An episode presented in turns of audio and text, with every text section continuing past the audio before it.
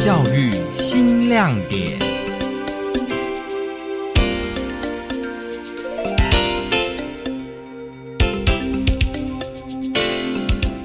各位听众朋友，大家好，欢迎收听我们今天的教育新亮点。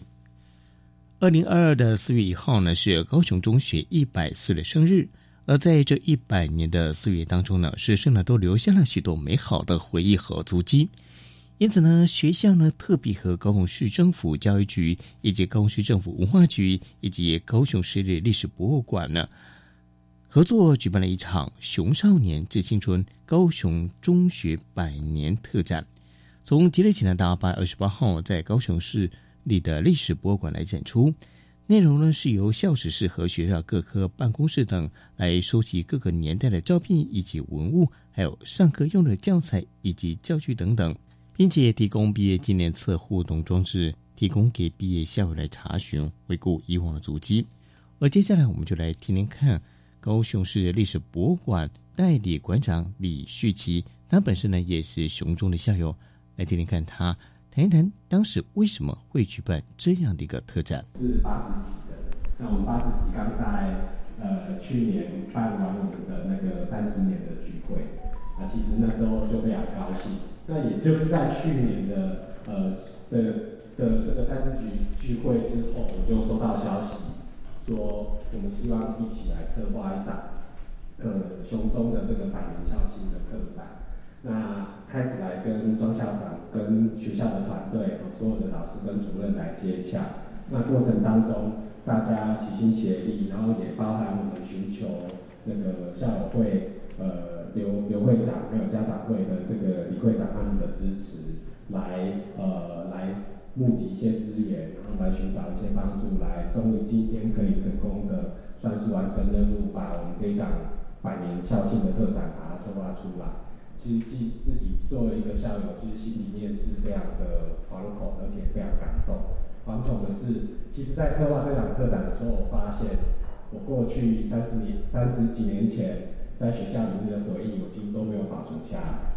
所以在策划特展的时候，我就觉得说，其实心里面有点难过。然后，呃，还好，在这个过程里面，我们熊中有非常多优秀的校友，他们其实都有保存自己的。他们的文，他们的记忆，哦，他们留下他们的珍贵的这个记录。而根据雄中校长庄福来表示呢，高雄中学呢是位于高雄车站旁，百年的历史更和高雄车站共同经历过这座伟大城市的成长蜕变。借由高雄中学的风貌人文历史的追寻呢，可以见证到高雄车站这个交通枢纽这百年来的演替。并且呢，透过文物展，能够唤起属于这座城市的光荣记忆，一同回顾属于他们的青春年少时光。而这次的展览呢，也希望能够抛砖引玉，唤起更多校友的回忆，并且提供更多的相关文物，让学校的历史风貌能够更完整。诶，高雄中学创校一百年来，其实很重要的部分是它有一个非常深厚的文化的底蕴。那这样的文化其实是需要经常的回顾跟整理的，然后让我们在这种整理的过程有一些反省，也有一些新的想法。所以我们就透过这样的机会，把这个熊中所典藏的文物，那做一番整理，然后希望透过这样的展览，可以让校友啊一起来回味他过去高中三年的生活上的点点滴滴。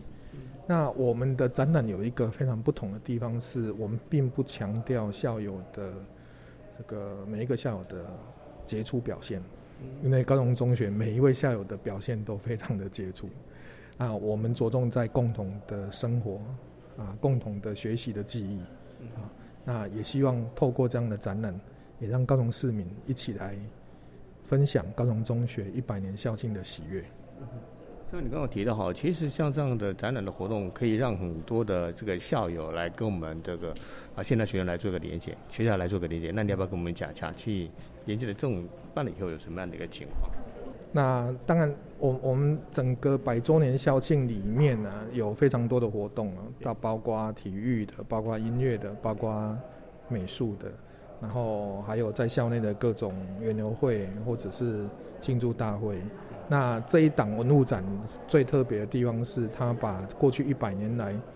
啊在熊中发生的比较重要的一些事情，把它做了整理。那每一个校友其实进入到这个展场，他都会感觉他是属于这个学校的一部分。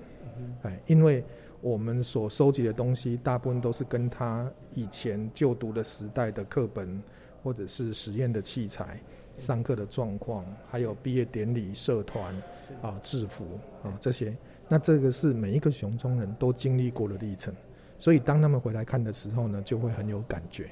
那因为有共同的记忆，校友才会有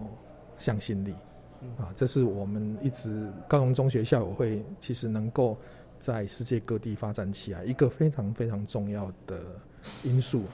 那另外，当然高雄中学本身的建筑。啊，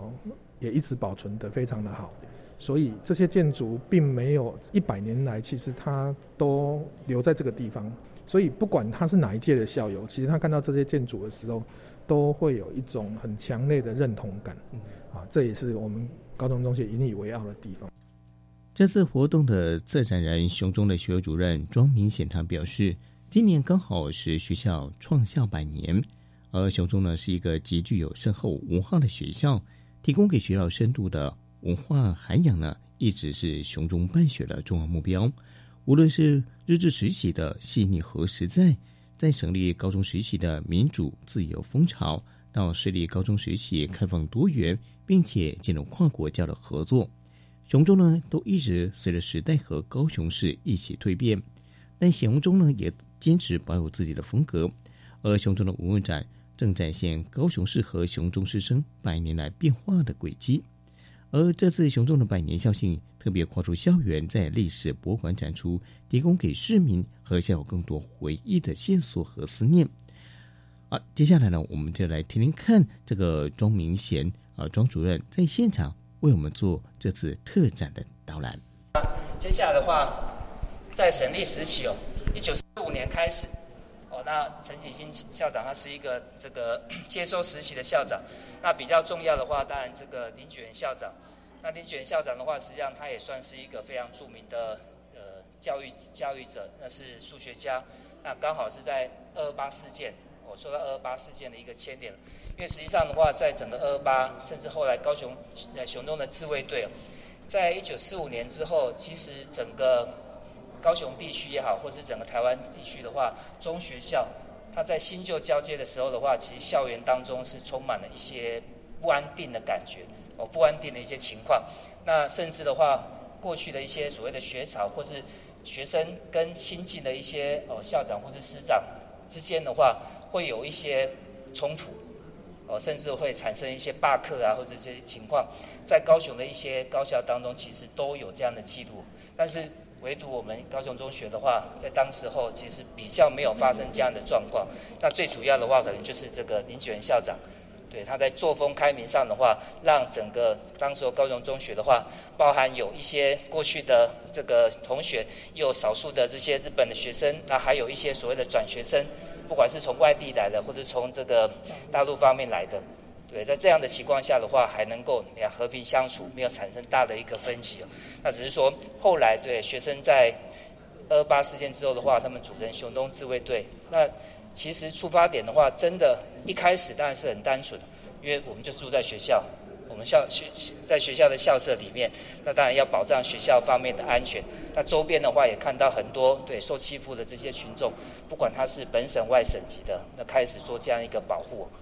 但后来的话，因为这样的关系，对受到呃这个军队炮火的攻击，那林选校长的话，因此这样子，包含他的公子的话，当时也是熊中的同学，哦就被软禁，甚至之后的话，这个这个在教育方面的话是有一点灰心啊，好，所以说这个这个部分的话比较 这个呃特别要这个怎么样，感谢林选校长方面的贡献。好，那。